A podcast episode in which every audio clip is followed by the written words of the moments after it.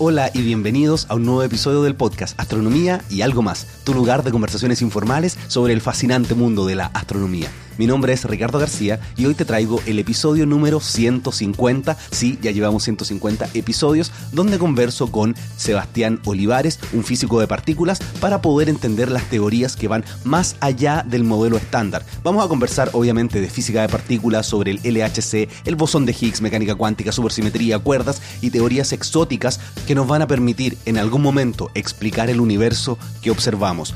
Todo eso y mucho más en el episodio de hoy, el número 150 del podcast Astronomía y algo más. Y no puedo comenzar este podcast sin agradecerles directamente a ustedes, a quienes hacen sus aportes en Patreon, patreon.com slash astrovlog. Gracias a ustedes, este podcast yo lo puedo seguir realizando. Tengo que hacer un agradecimiento al patrocinio especial de Juan Bercher, CEO de Baxter Technologies, y quiero hacer además una mención especial a quienes hacen un aporte sobre los 20 dólares, Ignacio Rojas, Héctor Enríquez, Camilo Bello y Alfredo Ábalos. De verdad, muchas gracias. Cualquier aporte que ustedes puedan hacer es tremendamente bienvenido. Y también a quienes no pueden hacer sus aportes, pero sí comparten semana a semana por redes sociales con sus familiares, colegas y amigos el podcast Astronomía y algo más. También quería leer algunos de los comentarios que ustedes dejan en Evox. Yo siempre estoy mirándolos y también en redes sociales, así que por favor sigan realizándolos. Aquí Ariel Rivera López dice, este podcast es uno de los mejores medios de divulgación científica informal que he visto. Sigue adelante. También Andrés Fáez dice, muy bueno Ricardo, es muy entretenido escuchar temáticas similares desde la perspectiva de científicos diferentes, permite refrescar conceptos y agregar nuevos conocimientos. Y también aquí un anónimo del episodio 143 respondiendo a algo que había dicho otra persona que es Humberto, le dice, como dice Humberto, la traducción de ram pressure a español es golpe de ariete. Ese término se utiliza en hidráulica para definir el golpe inercial del agua contra un cuerpo que de repente obstruye su paso. Porque claro, en ese episodio de las galaxias medusas hablamos de el ram pressure y no teníamos una buena traducción y están diciendo que la traducción en español es golpe de ariete. Así que muchas gracias, uno siempre está aprendiendo y por eso si ustedes encuentran algo durante las conversaciones que no es preciso o que lo podemos traducir de mejor forma o si nos equivocamos, claramente porque a veces uno se equivoca, es natural, es humano equivocarse, por favor déjenlo en los comentarios porque uno siempre está aprendiendo. Yo siempre trato de aprender y mejorar en todo lo que hago. Y bueno, quería además contarles algo que nosotros estuvimos conversando en el episodio 140 junto a Gonzalo Argandoña, porque ustedes saben que yo soy el presentador de la segunda temporada de la serie Hijo de las Estrellas, que ya se estrenó en Colombia y que está pronta a ser estrenada en Chile. Entonces yo quería darles a ustedes una exclusiva, no lo he dicho en ningún otro lugar más que a los de Patreon a través de Slack, este grupo privado que tenemos, pero ahora ustedes son los únicos en enterarse de la fecha exacta del estreno de la segunda temporada de la serie Hijo de las Estrellas, que va a ser el sábado 17 de noviembre a las 10 a.m. por las pantallas de Mega en Chile. Así que ya saben, anoten esa fecha para que estén ahí atentos a ver el primer capítulo y después todos los días sábado se va a estar emitiendo a las 10 de la mañana. Así que Estoy muy contento, al fin esto va a ver la luz aquí en Chile, en el canal que tiene mayor sintonía. Y para mí es un momento muy importante, así que voy a estar expectante de todo lo que pueda resultar una vez que se estrene la serie. También quería recordarte los medios de comunicación donde me puedes encontrar. En Instagram, Twitter y Facebook me encuentras como arroba astroblog con V o V corta. Cualquier pregunta, duda, comentario lo puedes hacer directamente ahí. O si quieres escribirme a mi correo electrónico, ricardo arroba Si quieres ver las notas detalladas de los episodios y la aplicación donde estás escuchando este podcast, que puede ser Evox, Spotify o alguna otra aplicación, no muestra las notas, los links que yo siempre estoy dejando, puedes ir directamente al sitio web astroblog.cl, ese es con B. B alta o B larga, como le dicen en distintos países. Así que bueno, no largo más esta introducción y te dejo con el episodio número 150 del podcast Astronomía y algo más.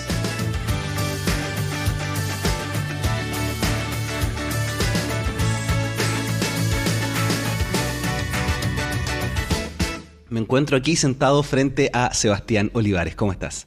Bien, ¿y tú? Contento que vayamos a conversar sobre las teorías que van más allá del modelo estándar. Y esa es la conversación que vamos a tener, vamos a profundizar. Nosotros tenemos un episodio anterior que es el 92, hace un año y medio, donde hablamos sobre cómo medir la masa, cómo tú fuiste parte del equipo que midió la masa del bosón de Higgs, que a partir del mecanismo de Higgs le da la masa a todas las partículas. Y hoy día queremos conversar un poquito más allá que es todo lo que se viene posterior al modelo estándar. Para las personas que quieran conocerte y saber un poco lo que haces, hazme un pequeño resumen, si es que no se acuerdan del episodio 92, de qué es lo que tú haces. Bueno, yo soy físico partículas, eso es para empezar. Eh, estuve trabajando en el laboratorio CERN, el laboratorio de partículas que se encuentra en, Suiza. Y en ese laboratorio lo que hacemos es buscar partículas nuevas. Nuevas me refiero a las que aún no se han descubierto. Y la primera que descubrimos de las nuevas era, fue el bosón de Higgs, que fue el 2012. No me refiero porque todo el resto fue mucho más antiguo. Y después de eso, lo que nos queda es, bueno, creo que lo vamos a hablar más después, pero es ver bien las características de este bosón de Higgs y ver si es que en verdad fue ese el que se, se describía por el modelo estándar, o puede ser incluso algo como tú decías recién, decías recién algo más allá del modelo estándar. Y además de eso, estuve trabajando en algunas partículas que pueden ser, que no son descritas por el modelo estándar, pero son descritas por modelos un poco más, más complicados, un poco más avanzados, y son partículas que podrían de hecho aparecer en el LHC, en el colisionador de hadrones de Europa.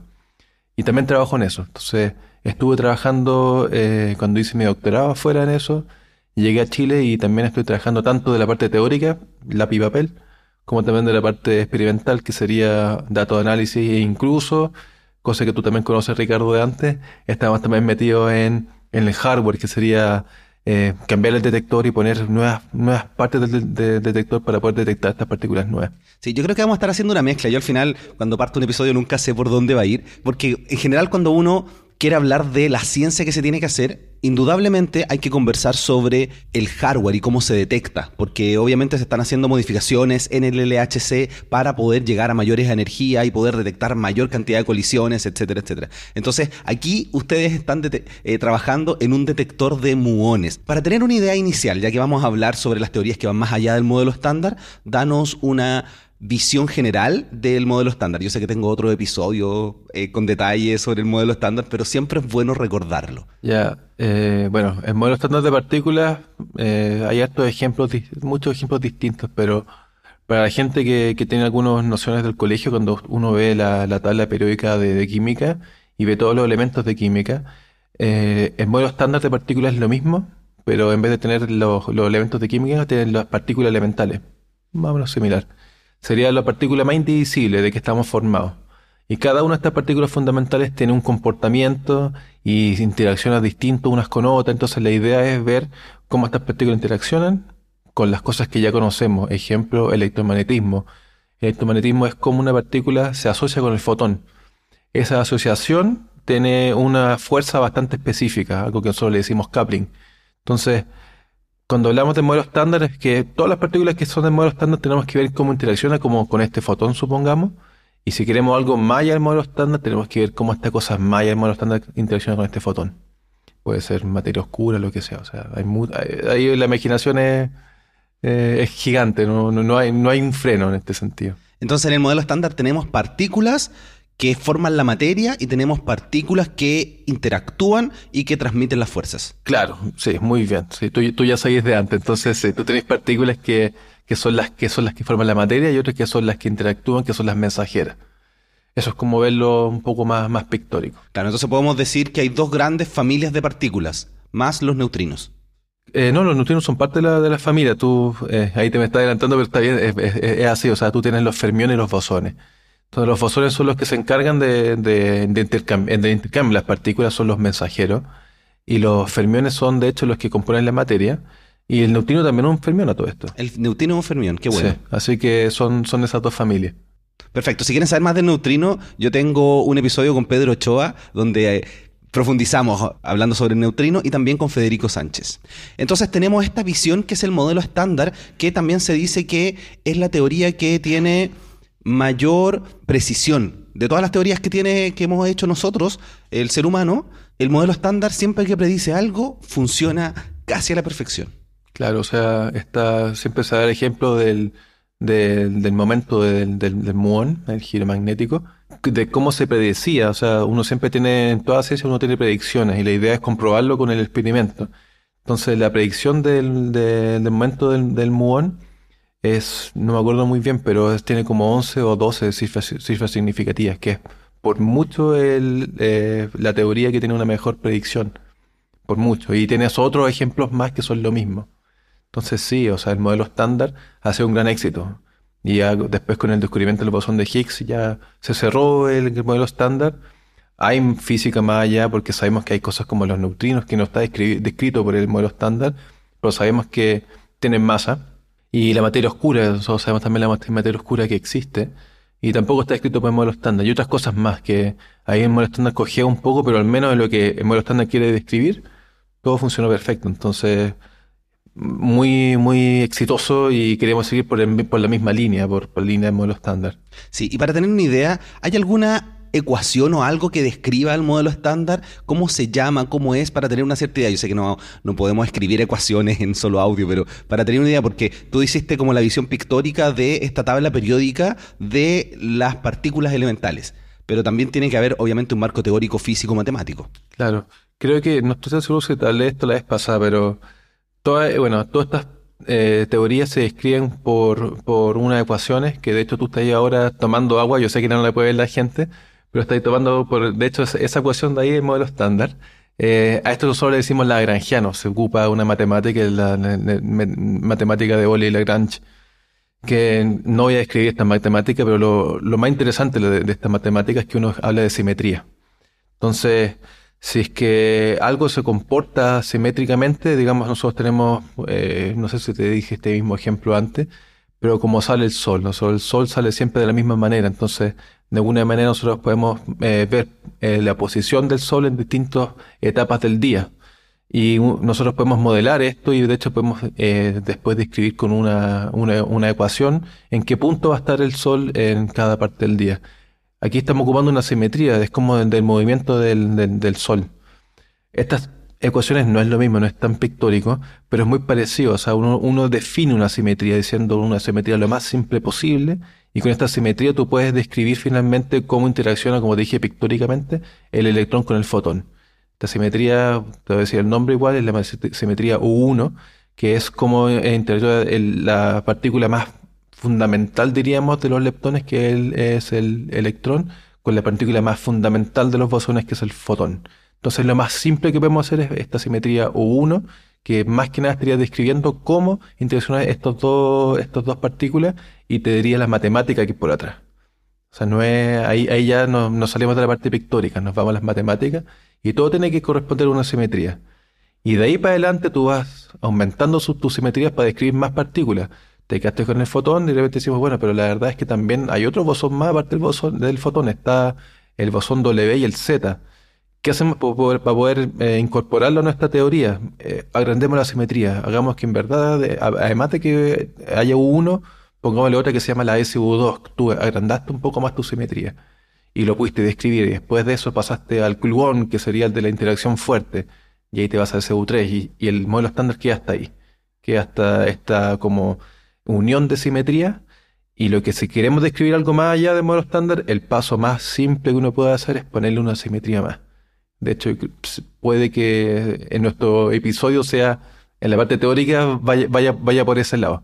Sí, de hecho, para tener una idea más o menos de cómo funcionan las simetrías, lo que a mí me funciona para, para entenderlo, por ejemplo, es que tomamos un vaso de agua, de hecho lo explicó Germán Gómez en el, en el episodio que tuvimos sobre materia oscura, que tomamos un vaso de agua y lo giramos y mantiene una simetría de rotación porque yo siempre no, no puedo distinguir un punto en particular. Pero si yo congelo el agua, pierdo esa simetría. Entonces, eso se hace. ¿Cuál es? Entonces, esa simetría, si bien no son exactamente como las que nosotros conocemos, como de rotación, no sé qué, la llaman U1 y cuáles eran las otras? Está SU2, que es la encargada de las interacciones débiles. O sea, hablemos primero de las interacciones que hay. Está la electromagnética, que es la encargada, digamos, pongámosle un bosón a todas estas cosas.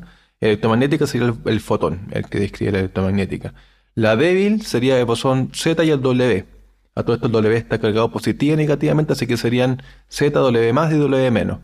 Y después la, la fuerte, que es la encargada de mantener los, los, gluones y los protones, y los quarks unidos dentro del protón, esa es la SU3, que el encargado sería el gluón en este sentido.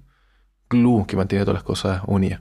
Sí, bueno, en temas de física de partículas los nombres son bastante chistosos, por así decirlo. años 70. bueno, entonces yo quería volver un poquito a esta ecuación porque eh, bueno, los que me han visto en YouTube ven que yo tengo una camiseta, aquí en Chile le decimos polera, en otros países les dicen de distintas formas. Sí, simetría. sí. Y esa es la que tiene la ecuación que tú estás describiendo del lagrangiano del modelo estándar y también esta taza donde eh, me convidaste agua. Estoy también viendo el lagrangiano del modelo estándar. Y esta tiene obviamente una ecuación parte con un menos y después empieza a sumar distintos eh, elementos. Entonces, me imagino que cada uno de estos elementos es una parte de, que describe algo. Claro, claro. O sea, eh, bueno, no quiero hablar de, la, de, la, de, la, ecuación que no están viendo la gente. Pero, podemos decir, no, igual es extraña, pero es una ecuación que tiene cuatro términos y unos términos que generan varias ecuaciones, además, no una sola ecuación, es una ecuación de ecuaciones. Una ecuación de ecuaciones. Entonces, la primera está de hecho, la, es un tensor, es un objeto matemático que en este caso está describiendo la interacción electromagnética. La del medio es, son dos campos que se están mezclando. Estos campos son dos campos que uno sería el, campo de los, de los leptones, eh, del electrón, del muón y del tau. Y es cómo se mezclan. Y la tercera sería cómo estos dos leptones se mezclan, pero con un campo de Higgs. Entonces, en la tercera podrían decir, ok, de aquí sale la masa para todos los leptones, porque se mezcló con el campo de Higgs. Y la cuarta sería el potencial del Higgs, porque el Higgs en realidad no es que de la noche a la mañana pudo dar más al resto. Lo hace por, una, manera bien específica que es algo que se llama rompimiento espontáneos de simetría, que es justamente lo que se ve en la cuarta interacción. Así que les recomiendo que vayan a mirar esa ecuación simplemente para que tengan una idea. Y tú cuando ves esta ecuación, tú estás mirando lo, que me acabas de decir o ves simplemente los números? Porque, no sé, menos un cuarto de F mu por F mu Toda la gente que hacemos, bueno, los que hacemos matemática, o sea, física, ya los números, cuando tú estudias física, de hecho ya no veis más números, veis puras letras. Y ahí, de hecho, sale solamente un número que es menos un cuarto. Claro. Lo que estamos, yo lo que yo veo ahí, yo ya estoy descomponiendo los campos. Como digo, ah, que aquí, porque los campos finalmente es como que ustedes que ya han visto matrices, de hecho, son, son matrices. Entonces yo puedo ver qué punto, o sea, cuál sería la primera entrada de esta matriz. Y cuando yo veo esto, estoy viendo la entrada de las matrices. Claro, eh, me imagino que debe ser como cuando un músico ve una partitura. Yo veo la partitura y yo sé que cada una de esas cosas tiene que ver, cada una de las notas tiene que ver con una nota y una duración. Claro pero yo no me puedo imaginar la música en mi cabeza porque tengo que ir y mirando así, do, re, mi, ya, esta es mi, etcétera. Entonces, me imagino que tú debes hacer lo mismo con esta ecuación. la has visto tantas veces. Se, ve bonito de esa manera, es una buena analogía. Sí, como sería ver la melodía. No, Exacto. no estoy viendo la, la, mera nota, sino que estoy viendo la melodía. Sí. Suena bonito, bien romántico para ver lo que yo hago, pero sí. Claro, porque así funciona con las ecuaciones, porque la verdad es que cuando uno hace física y matemática, o sea, cuando uno hace física y astronomía, hay que hacer matemática, no queda otra. Y lo interesante, o sea, eh, ya cuando tú estás en la universidad, tú te das cuenta al ver solamente una ecuación si es que está correcta o no. Y, de hecho mucha gente intentó de buscar cosas que están incorrectas en la que estás viendo tú ahí. Y sí, en un momento había, de hecho ahí les falta un gorrito a una, a una. Bueno, yo creo que si tú querés después hablar con la gente por, por podcast, que ellos vean cuál le falta el gorrito. Pero a una de esas, de, esos, de esos símbolos que están ahí le falta un gorrito. Perfecto. Entonces, esta ecuación tiene un pequeño problemita. ¿Y, por qué el gorrito? ¿Qué hace el gorrito? Tú tienes partículas y antipartículas. Esto sería como tu antipartícula, el gorrito. Ya. Entonces, pues yo ahí te voy a preguntar que me diga exactamente cuál está con, con un error. Oye, entonces, tenemos el modelo estándar que tiene esta ecuación que muestra todas las partículas elementales y las interacciones que tienen. Hasta el momento, cada vez que se ha tratado de estudiar el modelo estándar, siempre ha salido victorioso. Eh, encontraron el bosón de Higgs, seguimos estudiando, pero lo que quieren hacer los físicos por alguna razón es atacar el modelo estándar, como que quieren que, falle y buscan esa falla del modelo estándar. ¿Por qué? Eh, lo que pasa es que yo creo que pasa en, no solo en la ciencia, sino que en todos lados. Cuando tú trabajas en esto, en, en física de partícula, tú lo que quieres es buscar más cosas. Y si el modelo estándar funciona tan bien, te diría que no hay, no existen más cosas. Que todo lo que describe el modelo estándar es lo correcto y no, es más, no hay más física aparte de eso. todos nos quedaríamos sin pega. Y pega es trabajo aquí en Chile. Ah, perdón, todos nos quedaríamos sin trabajo. Y el problema también de eso es que también se vuelve más, más, más fome o más aburrido. todo, todo, se vuelve más aburrido porque no tienes nada nuevo que, que, explicar o nada nuevo que encontrar. Y de todas maneras, eh, como te dije, el modelo estándar sí es, es, es correcto, pero hay muchas cosas que, que sabemos a ciencia cierta que no describe. Nos, podemos, poner un poco más, más esotérico y podemos decir, eh, podemos inventar partículas nuevas y decir que también esta debería existir, no la hemos visto, pero debería existir y podríamos incluso emplearlo mucho más, pero la verdad es que sabemos algunas cosas que no lo describe y al menos eso sí lo deberíamos encontrar. Claro, eso es lo interesante, que nosotros miramos nuestro universo y vemos cosas que sí tienen sentido con el modelo estándar y otras que no. Entonces ahí uno dice, en algún punto tiene que fallar esta teoría y tenemos que generar algo que sea más grande que el modelo estándar, que, incorpore lo que vemos. ¿Qué son esas cosas que vemos que hacen que falle el modelo estándar? Los neutrinos, según el modelo estándar, cuando fue... Mira, aquí eh, los neutrinos tiene una connotación bastante histórica. Eh, neutrino vino de algo que lo más seguro que ya te lo explicó Juan Pedro, pero vino del beta decay, que es un decaimiento donde eh, se estaba viendo cómo decaía una partícula, eh, el electrón, y de, de repente tú te das cuenta que la masa que tenía, la energía que tenía este electrón no se conservaba. La idea es que en, toda teoría física se tiene que conservar al menos la energía. Entonces, como no se conservaba, la gente pensó de que había algo que, que, estaba entre medio, algo que, que, hacía que, no se conservara esta energía, algo más que nosotros no estamos detectando. De ese descubrió el neutrón y la gente dijo, no, el neutrón no era, la verdad es que debe ser otra cosa más. Y de ahí vino, no, el neutrino fue, que el neutrón pero en chiquitito. Entonces debe haber sido el neutrino. Y cómo fue concebido inicialmente, según el modelo estándar, esta cosa, lo más seguro es que no tenga masa, así como el fotón. Y fue punto final. Y el modelo estándar eh, incorporó los neutrinos, después se descubrió que habían tres sabores de neutrinos, pero estos tres no tenían masa, según el modelo estándar inicial. Y después nos dimos cuenta con los eh, experimentos de oscilación de neutrinos, los neutrinos van cambiando de sabor, pueden cambiar de electrónico a muónico, que es algo que pasa con, con, partículas con masa. Sí, Juan Pedro hablaba de sabores de helados. Sí, sí. Si bueno, la analogía. con sabores de helado, sí. Sería tres sabores distintos, chocolate, vainilla y frutilla, digamos. él le decía pistacho. ah, ya, bueno, muy bien. Sí, pero es que son italianos, así que sí. Pero sí, eso es lo que pasa. Entonces, una de las cosas que no, que no conocemos son los neutrinos con masa, que ya eso es una teoría ya, o sea, hay muchas teorías que pueden describir las masas de los neutrinos y eso ya está muy bien estudiado teóricamente. Experimentalmente los experimentos han avanzado mucho y yo creo que de aquí a unos 10 años más ya vamos a tener alguna respuesta de qué tipo de neutrinos podemos tener. Después nos podemos ir a neutrinos de Majorana o de Dirac, que creo que eso ya lo, lo, lo hablaste con... Sí, pero siempre se me olvida eso, es información que siempre es bueno recordar. Claro, cuando uno habla del beta decay, tú encontraste un tipo de neutrino. Ahora, eh, algo que pasa es que eh, para poder darle más a los neutrinos, o para te pongo un ejemplo, los neutrinos no son muy distintos de los, de los, de los restos de los fermiones. Los fermiones se dividen en dos, uno que son los leptones y otro que son los quarks. Los leptones son 6, los quarks son 6. Los quarks tienen masa porque se acoplan al campo de Higgs. Y nadie reclama, reclama por eso. Los leptones también hacen lo mismo, pero el mecanismo es un poco distinto, porque se pensó que los neutrinos no tenían masa, así que lo único que tienen masa son el electrón, el muón y el tau. Todos estamos contentos con eso hasta que se descubrió que los neutrinos tenían masa. Entonces la primera respuesta que uno puede decir, ok, si tienen masa los neutrinos, hagamos el mismo mecanismo que tienen los quarks, que fueron 6, y, y veamos si es que los neutrinos pueden adquirir masa de esa manera, que puede ser.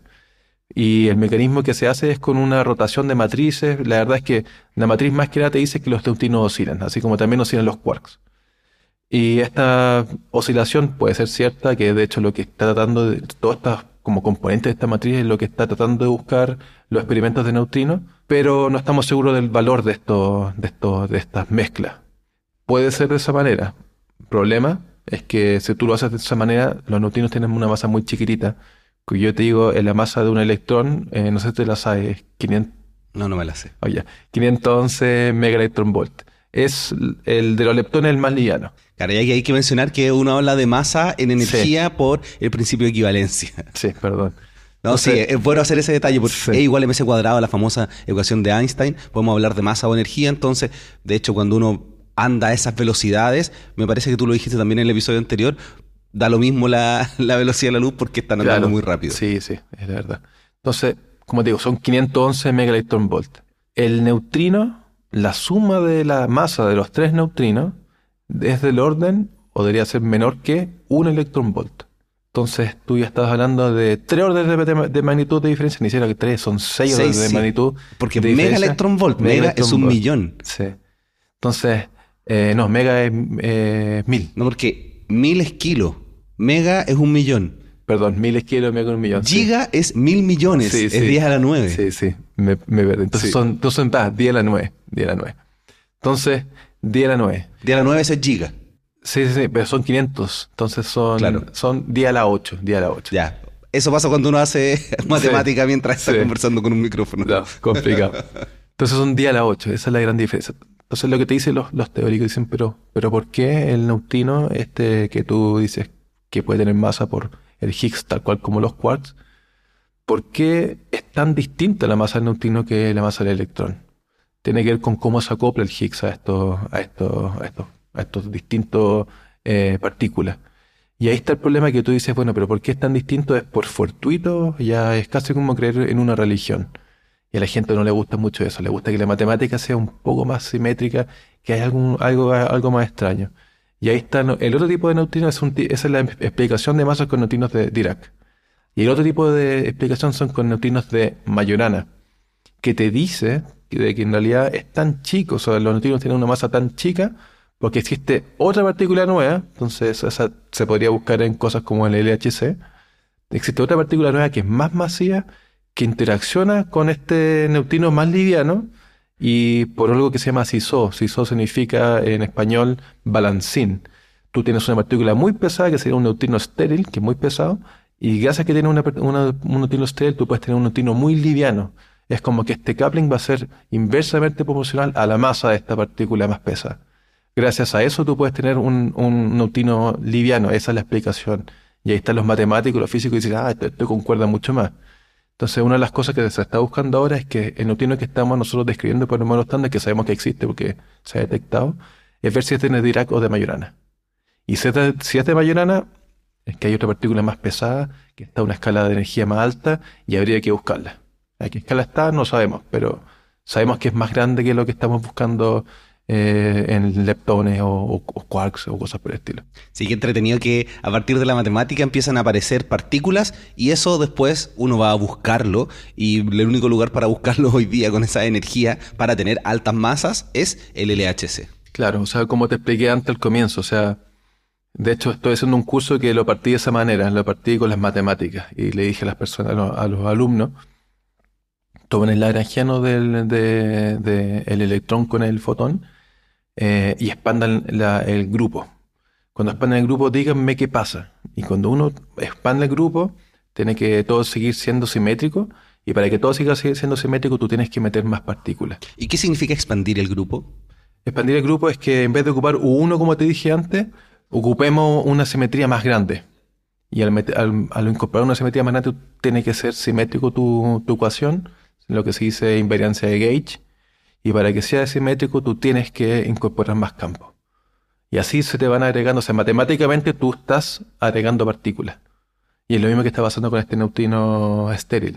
Matemáticamente tú lo estás incorporando. Ya, entonces tenemos ya los neutrinos que son los primeros que nos abren una puerta a decir algo pasa con el modelo estándar que no sabemos qué es lo que es, pero que tenemos que agrandarlo. Y también se habla de la supersimetría. ¿De dónde nace esta idea de supersimetría? Eh, supersimetría es bien bonito. Esto fue, nació entre Estados Unidos y Rusia. Eh, me refiero que son físicos que venían de, esos, países. La idea de esto era de, que ya sabemos por un lado de que los neutrinos no son descritos por el modelo estándar. Intentando de buscar alguna teoría que los describe. Y al mismo tiempo, ojalá que describa más cosas. Lo que no te conté, bueno, así lo dije antes un poco, es la materia oscura. Entonces, ojalá hagamos, hagamos alguna teoría que nos pueda describir lo más completo posible el universo que estamos viendo. Entonces, hay variantes de supersimetría que te puede describir eh, la masa de los neutrinos y también te puede describir, de hecho, eh, la materia oscura. Ya, entonces lo que acabas de decir sin darte cuenta es que supersimetría no tiene sola, solamente una versión, sino que tiene varias versiones. Sí. ¿Cuántas versiones más o menos hay de supersimetría? Eh, o sea, son miles. Son- sí. Lo que pasa es que el modelo estándar, de hecho, está eh, matemáticamente está hecho por la variación de muchos parámetros. Eh, supersimetría, estos parámetros los multiplican más o menos con en 100. Si tú modificas un poco un parámetro, tú tienes una nueva teoría. Una nueva teoría de supersimetría. Entonces son miles de subteorías de supersimetría. entonces cuando uno habla de supersimetría no habla de una teoría, sino que habla de miles de teorías y cuando encontremos una partícula se van a descartar muchas de ellas. Justamente. Y alguna va a decir, esta es la teoría supersimétrica que funciona en nuestro universo. Claro. Pero supongamos hay algunas teorías de supersimetría que son más preferidas que otras, porque hay algunas que pueden explicar masas de neutrinos, otras que no. Eh, hay algunas también que pueden describir eh, materia oscura, y hay algunas, de hecho, que también pueden describir gravedad.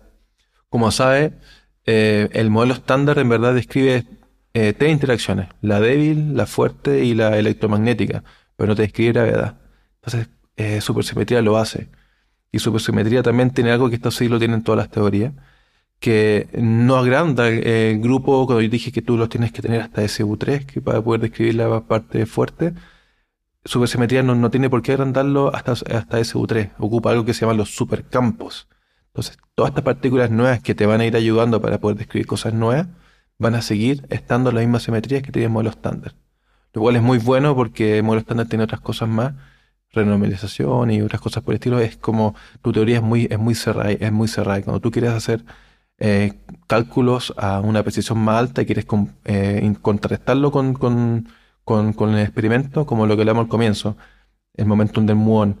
Si tú quieres tener una predicción un poquito más eh, exacta, tú puedes hacer correcciones a tu teoría. Digamos, puedes aumentar tu orden de, eh, de, de, cálculo. Las correcciones van a ser cada vez más pequeñas, pero esa corrección más pequeña puede incluso ser, se asemeja más al experimento. En modelo estándar tú puedes hacer estas correcciones casi hasta el infinito. Y cuando llegas al infinito vas a tener un cálculo mucho más preciso. Hay teorías de que tú llegas y le empiezas a hacer cálculos de a poco porque tú quieres hacerlo un poco más preciso. Y hay teorías que no son renormalizables. Y cada vez que tú le vas haciendo una, corrección más precisa, en realidad no te está haciendo el cálculo, el valor más preciso, preciso, sino que te lo va aumentando. Son teorías que tú no le puedes hacer renormalización y te cojean un poco. Super, eh, el modelo estándar no cogía. El modelo estándar es muy bueno porque es una teoría renormalizable. Y ahí me salta la duda, yo sé que nos vamos a alejar un poquito, pero en general cuando uno habla de partículas, nosotros tenemos la mecánica cuántica. Y uno sabe que en la mecánica cuántica uno no tiene precisión, uno siempre tiene em, probabilidades de poder encontrar una partícula en un lugar o la velocidad. Entonces, como que es un mundo extraño, pero tú me dices que el modelo estándar sí me puede dar valores para ciertas partículas o ciertos procesos de manera muy precisa. ¿Cómo es esto posible? O sea, cuando tú detectas una partícula, eh, estamos también hablando de mecánica cuántica, tú estás viendo una onda. Entonces, tú la verdad es cuando, cuando yo hablo de campo, yo estoy hablando de una, el electrón es un campo finalmente. A veces se excita el electrón y cuando el electrón está excitado, tú puedes tener, de hecho, el electrón como una masa de electrón, digamos. Pero tú cuando mides la masa del electrón tampoco estás midiendo un punto fijo, también estás midiendo una onda gaussiana, digamos. Y vas a tener una distribución y vas a tener una media que sería el pic de, este, de, este, de esta onda gaussiana y tú dices que esa va a ser la masa, con cierto rol, que sería que tan ancho sea tu, gaussiana. Entonces uno podría decir que el electrón no es una partícula. Como tú lo creas en, en, mecánica clásica, no. No es una bolita que tú le puedes medir la masa y, es una onda. Y hay teorías como, supongamos, cuerdas, que te dice que el electrón de hecho es una vibración distinta a la del muón o la del tau. Porque lo que sí sabemos, de todas maneras, es que todo el modelo estándar son todas ondas. Eso es. Hay que tener, bueno, cuando tú enseñas esto a gente de posgrado, algo que tienes que dejar bien en claro es que tú no estás viendo mecánica clásica, todo esto es onda, todo esto es campos. Incluso los que tú puedes ver, incluso el electrón, el muón. Entonces, cuando hablamos de partículas, todo lo que hemos dicho, la verdad nosotros deberíamos hablar de campos, pero uno no habla de campos porque es difícil entender más o menos qué es un campo. Claro, no, es, es, complicado, o sea, hay muchos ejemplos pictóricos de, de que lo que es un campo, yo la verdad no estoy contento con ninguno de ellos, pero está, bueno, a lo mejor ya mucha gente lo ha hablado, esto de, del océano, de que el campo sería como el océano, y la, la excitación, cuando tú descubres, supongamos que el campo es el, el, océano sería el campo de Higgs, digamos. La excitación sería como la ola en, este océano. Entonces sería como donde tú puedes, eh, hay que tú encontraste el Higgs, de hecho. Pero en sí el Higgs se mezcla con todo. O sea, el Higgs puede interaccionar con un electrón, está en todo el espacio. Entonces ahí diríamos que el pic que hay sería cuando tú encontraste el, el, el Higgs. Esta habitación está a cierta temperatura. Yo puedo decir en realidad que esta habitación está a la misma temperatura en cada punto. Pero si yo la mido en un, en un punto un poco más lejano, puede que la, la, la, temperatura sea algo distinto. Yo te podría decir aquí que la temperatura sería como un campo. Y si yo quiero buscar la excitación del campo, sería ir a cada punto específico de esta habitación y ver qué temperatura hay. No estoy contento con ninguna de las dos, pero es pictóricamente lo que se dice un campo. Claro, para tener una cierta idea de qué es lo que es un campo. Entonces, como que la partícula propiamente tal no está separada de este campo general donde se produce la partícula, entonces a veces tenemos partícula, a veces no, y por eso se habla también de onda. Claro. Y te estoy hablando, estoy diciendo un poco más. Mira, esto se habla mucho en gravitación. En gravitación tú quedas como en campo gravitatorio, y el mismo ejemplo que yo te dije recién con la temperatura, se puede tomar con el campo gravitatorio, no es el mismo en todos lados, tú vas a llegar a un punto donde va a ser distinto, pero va a ser un campo, todo, todo funciona súper bien. Pero ahora cuando yo te digo después, ok, esto es un campo y además de eso, agrégalo que es un campo cuántico, porque no estamos hablando de campo eh, como la gravitación. Y ahí se complica incluso más. Entonces, es algo más complicado. La idea es esa, esa es la idea de campo. Pero un campo cuántico seríamos ya, en vez de ver una distribución que sería como yo voy a cada lado de, esta habitación y puedo ver cuál es la temperatura, acá son paquetes, algo cuantizado. Cuantizado significa un cuanta, de ahí viene, viene el, nombre de, de, cuántico, significa que son paquetes, son pedazos de, onda. La energía no es continua, sino que está cuantizada. Y ahí aparece H, que es la constante de Planck. Claro.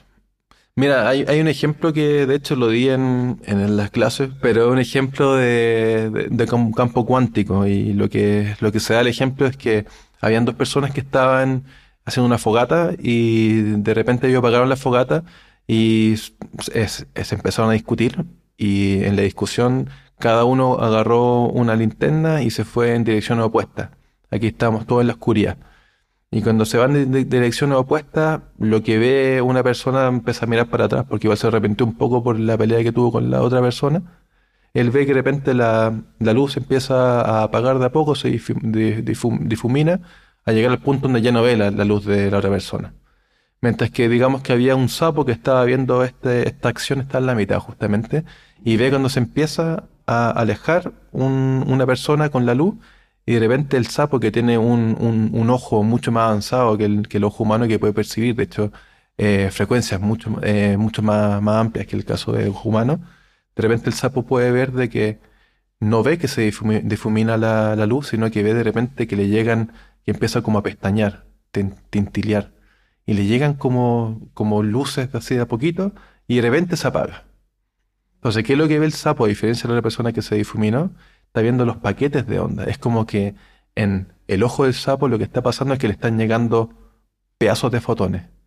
¿Y qué significa que en verdad que le esté llegando pedazos de fotones? Es que hay una onda y en los pics de esta onda es justamente donde al, al sapo le está llegando la luz y el pic lo puede ver y después nuevamente la onda va bajando, una onda sinusoidal, y después ya no ve nada, y después nuevamente el pic y ahí lo vio. Entonces vio alguna onda, estamos hablando de, campos, y por pedazo, que es la parte cuántica. Eso también es ejemplo pictórico. Está bastante bueno el ejemplo. Lo voy a empezar a utilizar para hablar de dualidad onda-partícula y la cuantización de la energía. Entonces, volvamos a lo que estábamos, que era la supersimetría. Porque estábamos diciendo que a partir de eh, básicamente el neutrino, se trataron de crear estas teorías que incorporaran no solamente al neutrino, sino que también a la gravedad y también a la materia oscura y salieron distintas versiones de eh, supersimetría. Más o menos, para tener una idea, ¿qué es lo que dice? Porque imagino que todas estas versiones de supersimetría tienen algo en común. Por, algo son de supersimetría. ¿Qué es una supersimetría? Entonces, eh, pictóricamente, lo que es supersimetría es que incorpora más partículas aparte del modelo estándar. Supersimetría describe el modelo estándar tal cual como es, pero aparte de eso, te da más partículas que podrían ser encontradas. Entonces, lo ¿Cuántas que partículas? Entonces, eso es, todas las partículas del modelo estándar tú las multiplicas por dos. Entonces, el electrón va a tener un compañero que se llama un supercompañero, que sería el S-electrón. A todo esto le ponen el eh, mismo electrón, pero con una S, a todos los fermiones. Y a los bosones son lo mismo, pero con un ino. Entonces tú tienes el gluón, digamos, y también puedes tener un gluino. Entonces tú te vas a hacer un compañero por cada uno de tus partículas de modelo estándar. Entonces ahí están los teóricos que dicen, bueno, esto es atroz, porque tú estás ahí eh, agregando más partículas, tienes que escribir cada una de estas. No creo que por ahí vaya, la respuesta. Pero la verdad es que supersimetría lo, lo bueno que tiene es que te describe muy bien el modelo estándar. Eh, cuando descubrimos, supongamos, el Higgs, el Higgs también puede haber sido parte de supersimetría. Si es que la masa de la, de la, del Higgs estuviera entre 120 y 130, era más o menos lo que se estaba viendo. Entonces, si es que hubiera estado la masa Higgs que era de 160, toda supersimetría hubiera caído y la teoría se hubiera ido a... Hubiera quedado en el baúl de los en recuerdos. El baúl de los recuerdos. Entonces, por suerte, eh, se descubrió en el rango y lo bueno de supersimetría es que supersimetría te decide, te dice más o menos dónde, dónde iba a caer cada partícula. En modelo estándar es, mira, es súper extraño esto, pero yo te diría que en modelo estándar la, masa de las partículas no predice ninguna. Uno de repente diría, bueno, es que el modelo estándar fue súper exitoso porque de hecho descubrió el Higgs y el Higgs tiene 125 gigaelectronvolt y el modelo estándar lo describió, de hecho, que tenía 125 gigaelectronvolt. Y eso es falso. El modelo estándar te dice que está el bosón de Higgs, pero nunca te dice qué masa puede tener. Te dice, no, puede ser entre 0 y 1000 o incluso 2000 gigaelectronvolt. Supersimetría al menos te lo acotó. Supersimetría para que funcione bien debería estar en un rango bien específico, que fue donde se encontró más o menos. Ah, entonces cuando fueron a buscar y, saber el tipo de energía que, podía tener o el tipo de masa, lo hicieron a través de la supersimetría. No. ¿No? De hecho, la gente, bueno, de todas maneras, cuando comenzó el LHC, el grupo de supersimetría era tan grande como el grupo de Higgs. Eh, el grupo de Higgs, lo que cuando se, se construyó el LHC, el LHC fue construido para que si el Higgs pesa 1000 gigaelectronvolt, se puede encontrar un Higgs a 1000 gigaelectronvolt.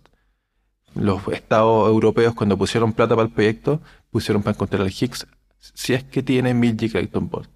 Después, por, por, suerte, tuvo, fue mucho más liviano, llegó a 125 y por suerte sí lo pudimos describir, descubrir a, ese peso, porque a todo esto, si tú quieres descubrir una partícula más masiva, necesitas más información, necesitas tener más, más datos y a lo mejor el Higgs hubiera sido descubierto en 2020.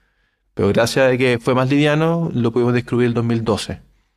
Supersimetría también te decía que estaban entre esos rangos, pero la verdad es que no, la gente que, que, puso plata para, para el LHC no tiene por qué confiar en supersimetría. Claro. Entonces dijeron, el margen más alto que podemos llegar a construir son mil gigaelectronvolt. Vamos a buscar esta partícula hasta este tope. Claro. Qué buena.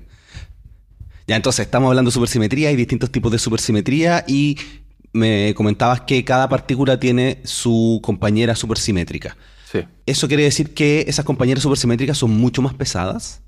No tiene por qué serlo, pero aquí ya uno juega con el experimento. Si es que no hemos descubierto nada a baja energía, estas partículas deberían ser más pesadas. Claro, porque eso es lo que hay que decir, no hemos descubierto ninguna partícula supersimétrica hasta ahora. Claro, no hemos descubierto ninguna, pero lo que pasa es que hay muchas partículas que se pueden esconder. Entonces, tú cuando haces física de partículas, tú puedes hacer dos cosas en el experimento. Tú puedes buscar directamente algo o indirectamente algo. Cuando tú buscas directamente algo, tú vas a buscar una partícula nueva, lo que se llama una resonancia. Cuando se control Higgs, yo estaba buscando una resonancia. Algo que de repente yo, eh, yo conozco mi modelo, el modelo estándar, y de repente yo veo algo que no conozco, que em, empieza a crecer, un pic, esta gaussiana que a lo mejor mucha gente ha visto con el caso del Higgs, y esto fue algo que no estábamos esperando y después tú le pones un, lo, lo puedes describir con alguna teoría y te dice, ok, este es el Higgs. Eso sería buscarlo algo directamente, que también puedes descubrir, descubrir a lo mejor una partícula supersimétrica a una energía más alta, directo. Indirecto significa que tú tienes muchas mediciones que tú ya has hecho, como el Higgs se acopla, supongamos, a un par de electrones. Entonces tú puedes medir cómo se acopla un par de electrones y de repente tú dices, bueno, esto debería valer 20 y qué tal si de repente en vez de que valga 20 valió 40. ¿Qué tal si entonces tú dices, bueno, entonces a lo mejor el Higgs que yo tengo acá no es el Higgs que me describimos los estándar, puede que sea un Higgs de supersimetría, digamos. Entonces, esa es una manera indirecta. Todas las cosas que tú ya has medido, tú tienes que ver si es que el valor que tú mediste era el que te decíamos el estándar o te puede ser un valor un poco más alejado y si es más alejado, ¿qué teoría puede ser?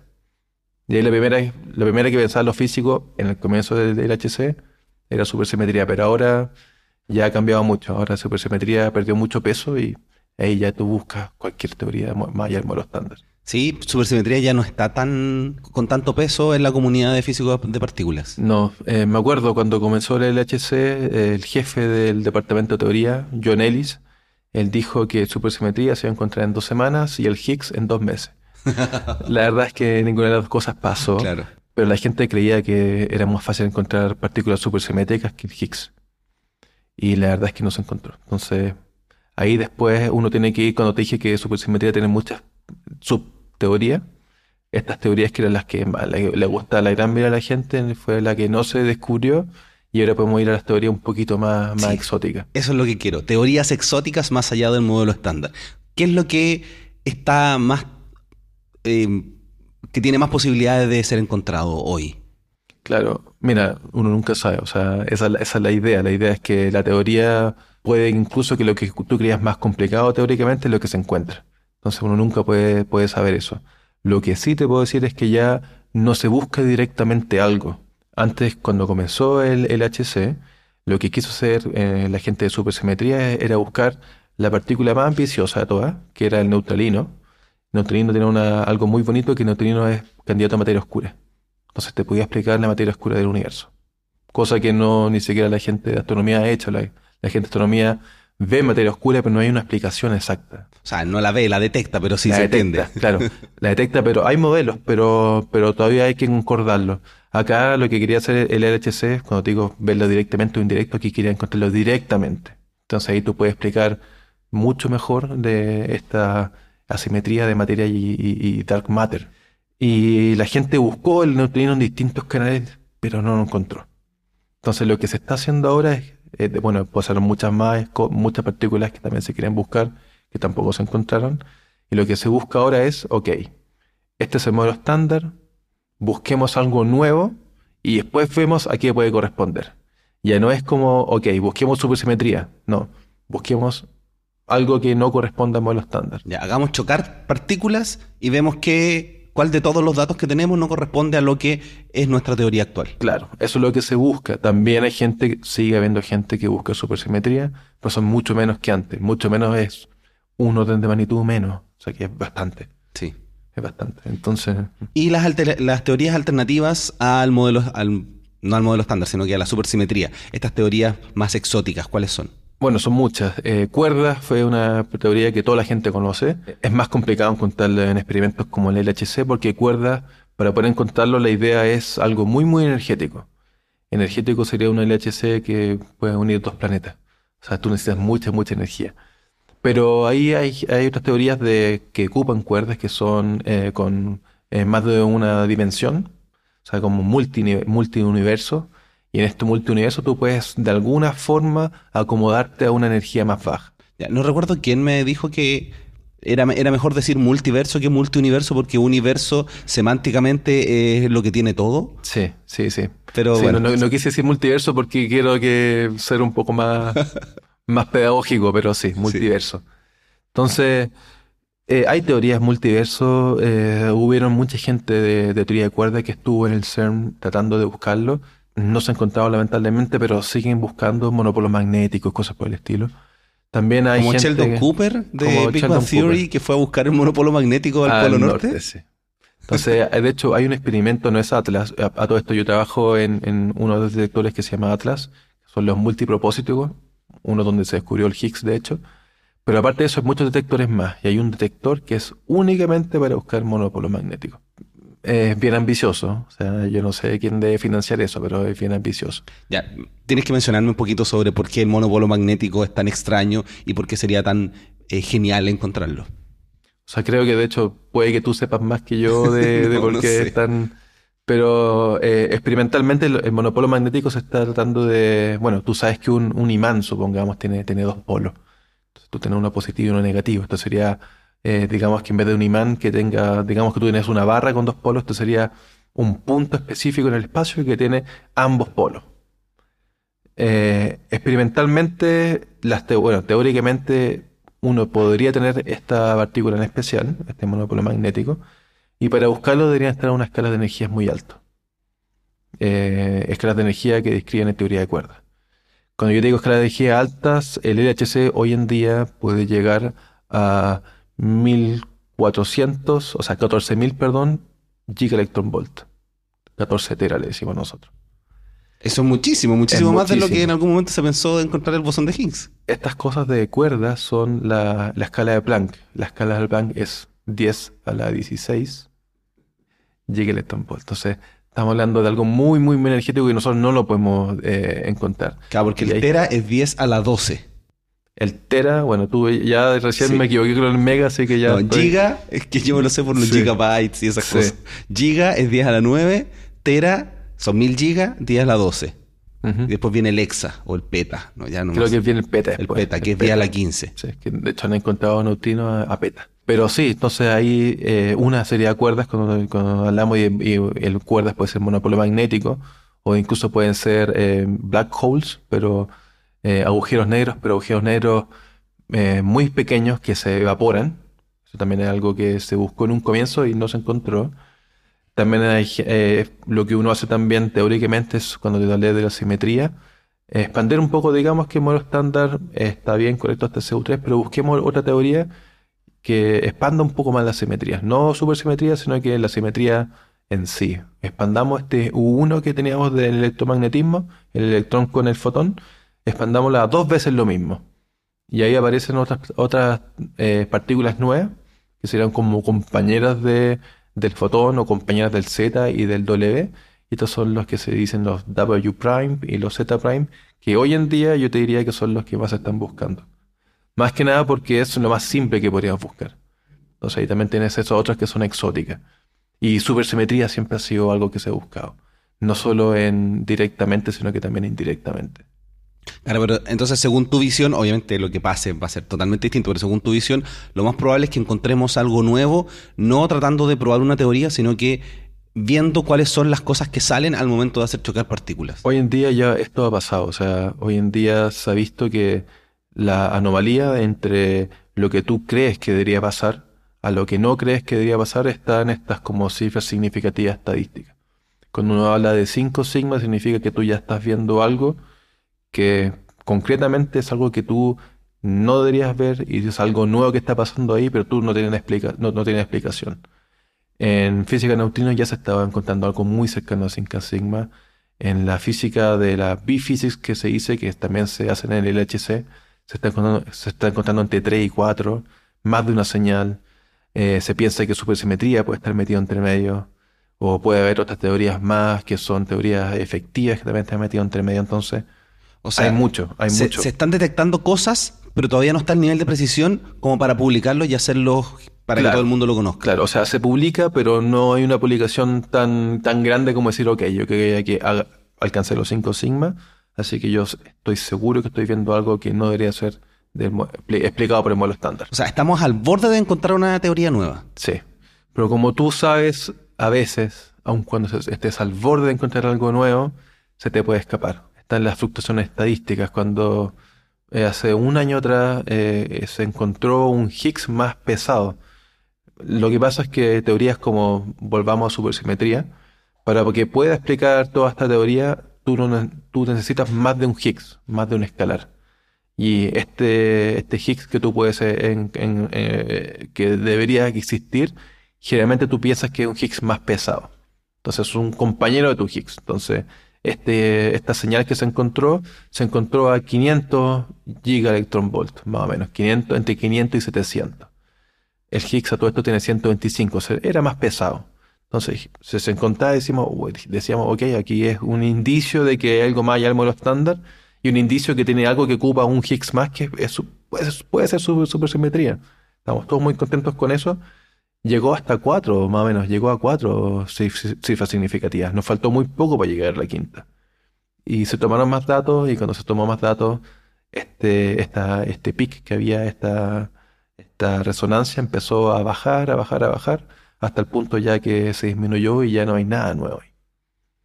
Y eso no es la primera vez que pasa, también pasó antes con otro pic más que había a mucho más alta energía, donde se pensó que era un gravitón o un W', un Z' de los que te hablé un poco antes.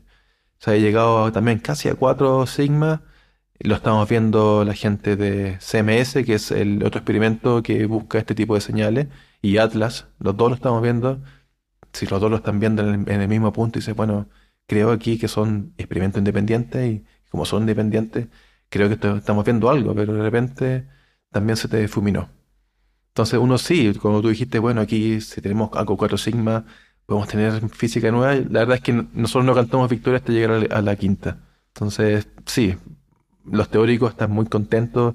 Mucha gente saca publicaciones en base a estas anomalías que se están detectando, pero pero puede que no, puede que, no sean. Sí, de hecho todos los años siempre sale por lo menos una noticia de que se está detectando algo nuevo en el LHC, pero siempre hay que tener mucha atención en las cifras significativas, en el sigma, si es que de verdad es una partícula o todavía están casi a punto de encontrarla. Claro, claro.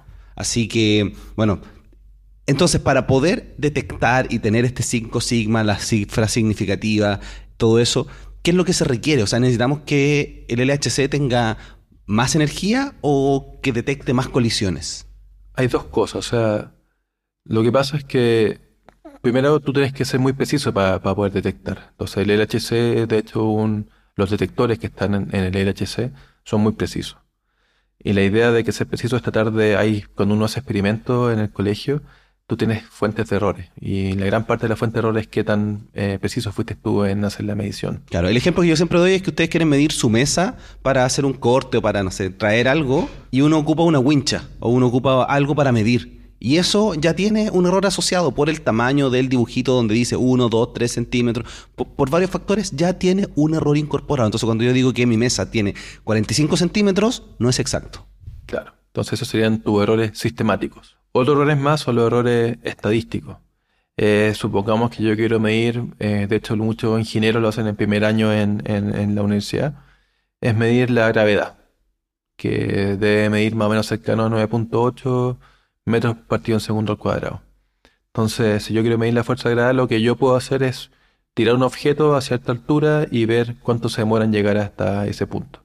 Lo hago una vez y lo más seguro es que te va a salir otro valor. Lo haces 100 veces y te va a salir un valor un poco más exacto. Lo haces mil veces y va a ser aún más exacto. Entonces, otra manera para poder tener un error más bajo y para poder estar seguro que lo que estás midiendo es una partícula nueva es hacerlo muchas veces. Entonces, eso es lo que se llama luminosidad en el caso del LHC, que sería qué tanta estadística, qué tantos eventos estadísticos tú puedes recoger. Y a diferencia de tirar una pelota y saber cuántas veces va a caer, las partículas como el Higgs no se producen todo el rato. Eh, tienen que ver con, qué tan probable es que se produzcan y también qué tan probable es que decaigan, todas estas partículas decaen. Y qué tan probable es que el decaimiento que tú, que tú puedes percibir lo puedas detectar. A lo mejor si tú quieres detectar un par de electrones, no es tan fácil como detectar un par de el compañero más, más pesado de electrones, el muón. A lo mejor el muón es más fácil. Entonces ahí tienes que también jugar con todas esas cosas y finalmente es, bien complicado detectar una partícula. Eh, no, es, algo tan, tan, tan sencillo. Entonces, también si tú quieres producir algo más pesado, necesitas, cuando tú decías me preguntaste en un comienzo, el LHC que necesita, tiene que, que tiene también a lo mejor hacer algún upgrade. Y si tú quieres buscar cosas más pesadas, necesitas que esto sea acelerado a una energía más pesada. El LHC, como te dije antes, funciona a 14 teraelectron ¿Qué tal si yo quiero medir algo que pese 20 volt? No lo va a poder detectar. ¿Qué podemos hacer? Eh, hagámosle un upgrade al LHC. Hagamos que colisione cosas más pesadas. Y lo puede hacer y después el detector dice, ok, yo puedo detectar cosas más pesadas, pero si detecto cosas más pesadas se van a producir otras cosas que son como tu basura cósmica, digamos, que va a ser también más pesado. Entonces también el, detector también tiene que hacer un upgrade.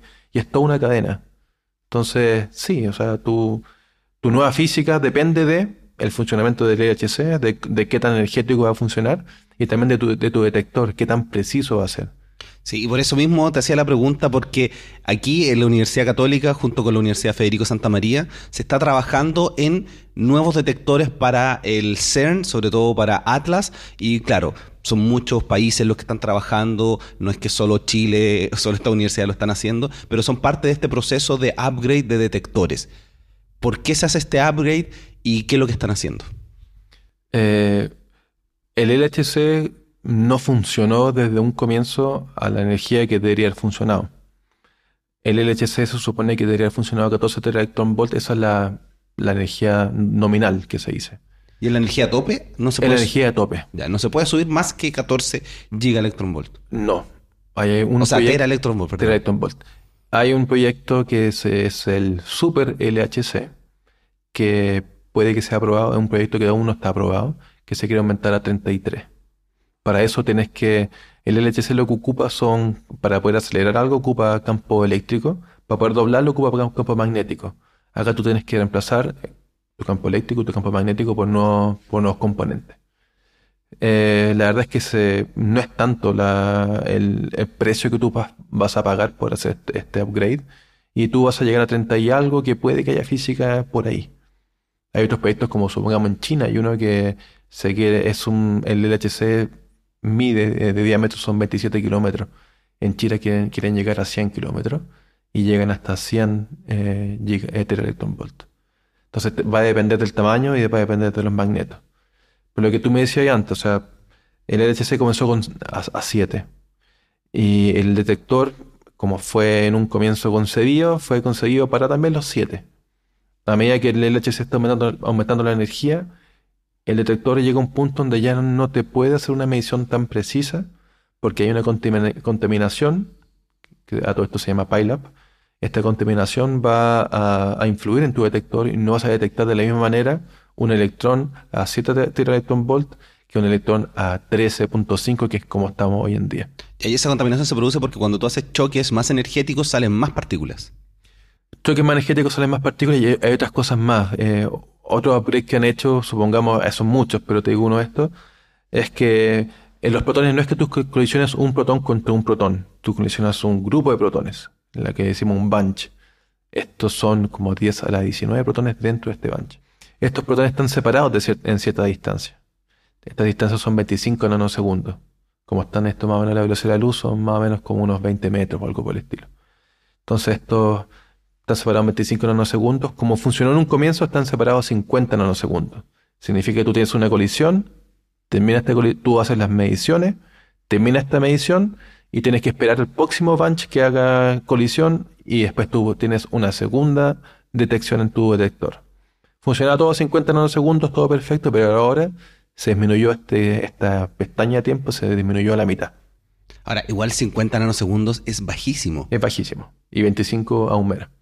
Entonces, un nanosegundo es 10 a la menos 9 metros. Sí. Eh, segundo. Segundo, perdón, perdón. Entonces, claro, entonces ahí ya tienes el, problema de que se, disminuyó la mitad. ¿Y qué tal si tu detector no estaba listo para, para la segunda medición?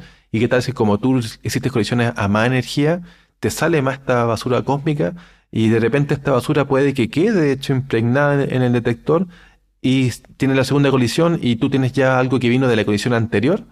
Y ahí es donde están los problemas.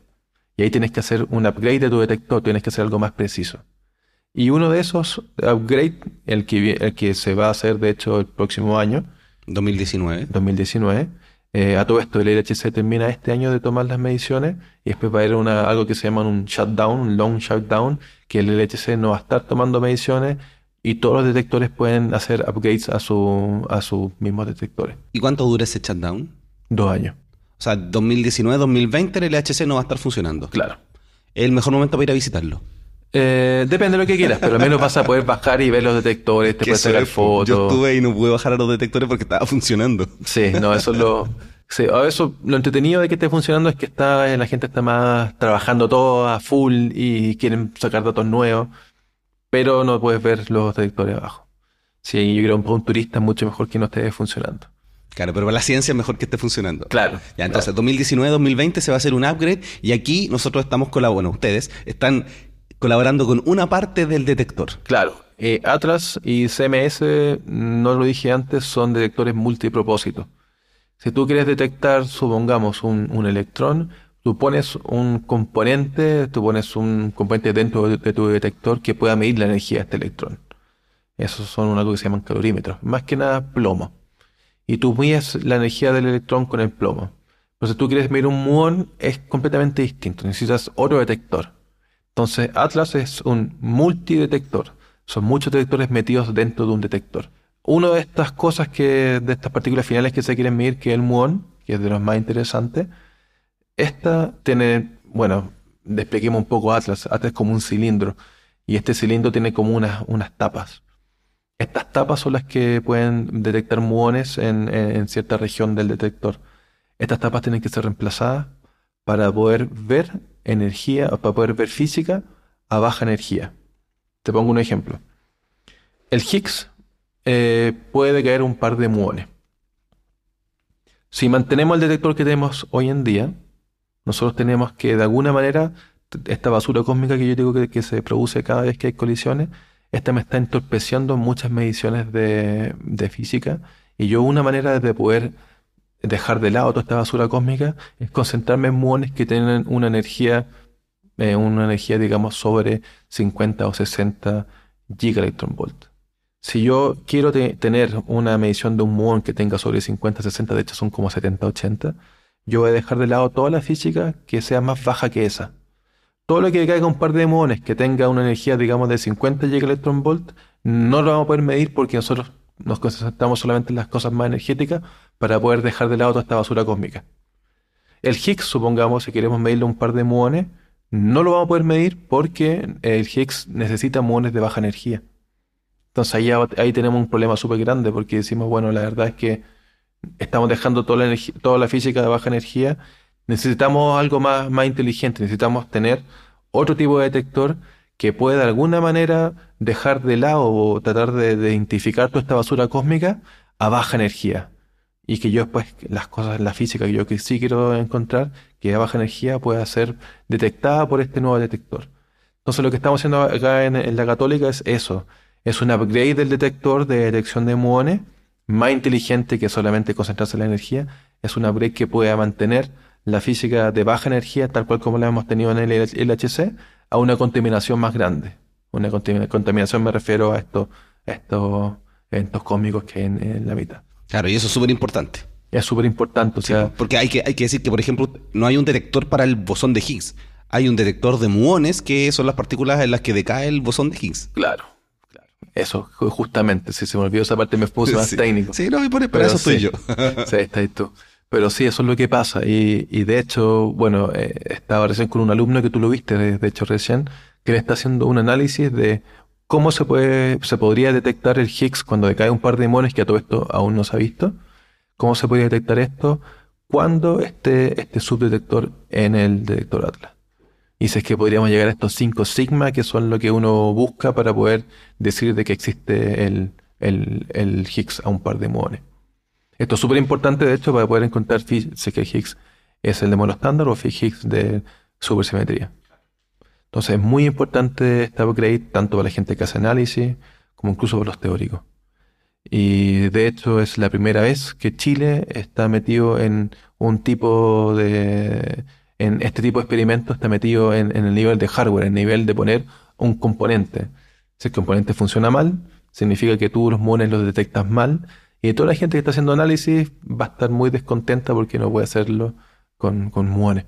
Claro, porque cuando se hacen este tipo de proyectos tan grandes, la verdad es que son años, son muchos ingenieros, muchos físicos, mucha gente que hay detrás para poder crear toda la infraestructura, ya sea en el CERN, ya sea en los telescopios, que fabrican la óptica, que fabrican los instrumentos y que están años trabajando para, en el momento, en este caso del LHC, cuando esté el shutdown durante dos años, instalar y probar que todo lo que se hizo funcione. Claro, hay mucha gente por atrás, o sea, en todo el experimento, eh, tal en el caso de física de partículas, uno piensa que la gente que está haciendo teoría, que está con un pizarrón o con un papel, está solo trabajando. Y la verdad es que no, la verdad es que lo que produce finalmente es lo que se busca en un detector como, como Atlas, y el detector Atlas tampoco se puede sostener solamente en lo que hacen los físicos que hacen el análisis de los datos. Eso también tiene que ver con, si tú haces un análisis, tu detector tiene que funcionar bien, y están los ingenieros. Y después de los ingenieros también tiene otros físicos más que se dedican también al hardware. Entonces, es toda una máquina que tiene que funcionar bien, como un reloj suizo, que es lo que siempre la gente de, de Atlas o de CMS dicen, porque como se encuentra en Suiza, dice que estos detectores son como, un, como un reloj suizo. Todo tiene que funcionar a la perfección. Y si hay, supongamos que ponte que uno de estos eh, detectores de muones no funciona bien, y en vez de darte un muón, te da tres muones cada vez que choca uno. Esa es la señal que te da. Y de repente tú dices, bueno, aquí estoy encontrando algo que me está dando tres muones cada vez, tengo algo que eso es más allá del modelo estándar y de hecho es supersimetría. y no, te equivocaste porque tu detección estuvo mala, entonces es súper importante que todo sea súper preciso. ¿Y cómo ha sido ese proceso de crear una parte del nuevo detector de muones? Estresante, yo creo. Yo nunca he trabajado en esto. Yo la verdad es que aquí en la universidad trabajé en teoría y después trabajé en análisis de datos. Siempre vi como un poco, un poco más de lado este tema del hardware porque a todo esto eh, hay que tener mucha plata para esto. O sea, son detectores muy caros. Y la verdad es que acá en Chile no somos, no somos, no estamos al mismo nivel que los países europeos para poder invertir en este tipo de detector. Entonces ahora que ya somos un país eh, que, está dando más, plata para la ciencia, aun cuando mucha gente no lo crea, eh, justamente fue esto, este punto donde pudimos meternos en este, en este proyecto. El gobierno chileno nos apoyó en, en el proyecto y pudimos tener un, podemos tener un laboratorio acorde a producir estos módulos. Claro, pero no ha sido fácil. No ha sido fácil, eh, somos nuevos en, este sentido. Tenemos apoyo de gente del extranjero de todas maneras, pero aún así siempre hay errores que uno no cree que, que pasan, pero justamente pasan. Y el, el, apuro también de la gente del CERN, de que esto uno cree de que cuando comenzó el proyecto yo no estaba acá, pero la gente decía, bueno, nos quedan tres años, nos quedan cuatro años, pero ahora ya nos quedan meses, nos quedan meses para que ya los componentes tienen que estar dentro del detector. Claro, pero ya se cumplió un hito importante, se mandó el primero. Se mandó el primero, se mandó hace unas dos o tres semanas atrás, eh, también por problemas que a lo mejor no, lo debería decir acá, pero en vez de que, llegó a Suiza, pero en vez de llegar a, Ginebra, llegó a Zúrich. Oh. Entonces también de Zúrich se tuvo que, de alguna manera, eh, un transporte hasta Ginebra, se pagó más, más dinero de lo que se debería, pero la verdad es que finalmente llegó el CERN. Y estos son detalles chicos, es uno de los problemas que tú puedes tener y hay más detalles chicos que, que, pasan en el laboratorio.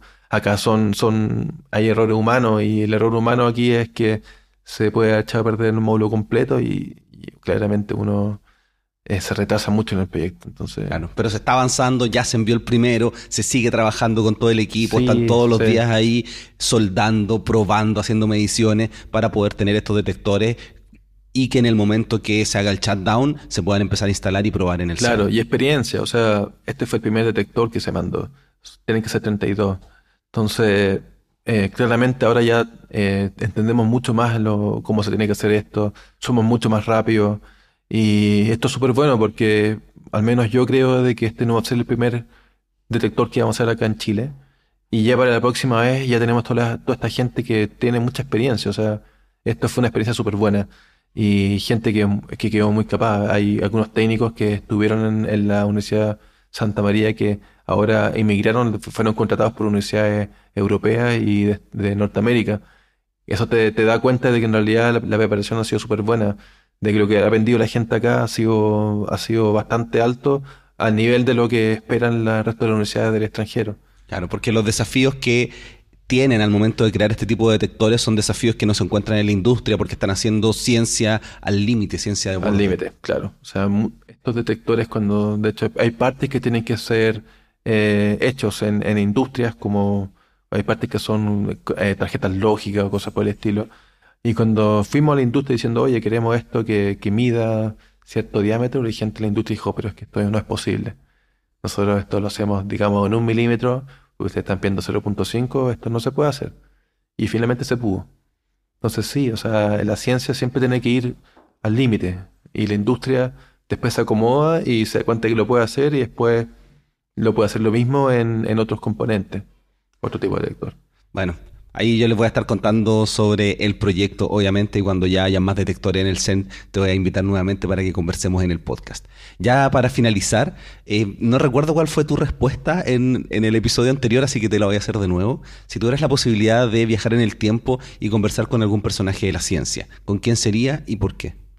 Sí, creo que me, me acuerdo. Y creo que te puse, te dije em, Emily Netter. Sí, parece que sí. Sí, pero bueno, tenemos de cambiar un poco la respuesta. Eh, viajar en el tiempo. Bueno, me gustaría a lo mejor conversar con eh, los creadores de esta teoría, eh, hablar con, con Weinberg a lo mejor. Bueno, te podría decir nuevamente Eliminator, que en verdad era mi favorita. Pero, pero sí, hablar de cómo comenzó. A todo esto, yo en un momento fui a una, a una, a una escuela de que organiza el CERN Y pude hablar con uno de los creadores de la teoría, que es Johnny Ilopoulos, un griego. Y le pregunté, en realidad, bueno, uno piensa que las teorías, todo lo, teórico, todo lo matemático es súper cuadrado y, es muy complicado, de hecho. Uno dice, bueno, estas personas fueron genios y, y ¿cómo construiste el modelo estándar? Si es tan perfecto, ¿cómo, ¿cómo, empezaste? Y dijo, no, la verdad no, es simple. Este campo que tú, que tú puedes ver en tu, en tu taza o en tu polera, comencemos con el más simple de todos, comencemos con el electrón. Pongámosle un fotón, veamos su interacción, ¿funciona bien? Pongámosle un hermano. Pongámosle el muón ahora. Es una copia. Pongámosle otra partícula más. Otra copia más. Entonces uno piensa a veces de que las cosas son súper complicadas, pero no lo son.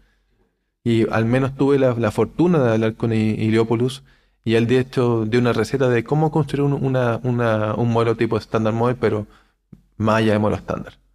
Y era algo muy parecido a lo que te dije recién. Electrón, póngale una copia más, haz que tenga masa con, con, el, con, con el mecanismo de Higgs ya tiene una teoría tipo estándar. Claro, a partir de lo más sencillo, uno ve que funciona y uno empieza a hacerla crecer. Claro. Entonces, eso sí, me gustaría hablar con Weinberg, que también fue de los de los creadores del modelo estándar. Qué buena. ¿Y algún libro, alguna serie, algo que puedas recomendar sobre física de partículas, sobre modelo estándar, sobre el LHC? Eh, mira, la verdad es que creo que te he recomendado antes Particle Fever, que es la típica serie. Sí, muy buena. Hace poco he visto otras más que, de hecho, lo vi en History, no, no me acuerdo muy bien, pero toda, toda, toda serie que tenga que ver algo con el Big Bang, véanla porque tiene que ver algo que ver también con lo que al menos hago yo. Libros, eh, hay muchos libros. Eh, hay un libro, de hecho, de Weinberg, que son los primeros tres segundos.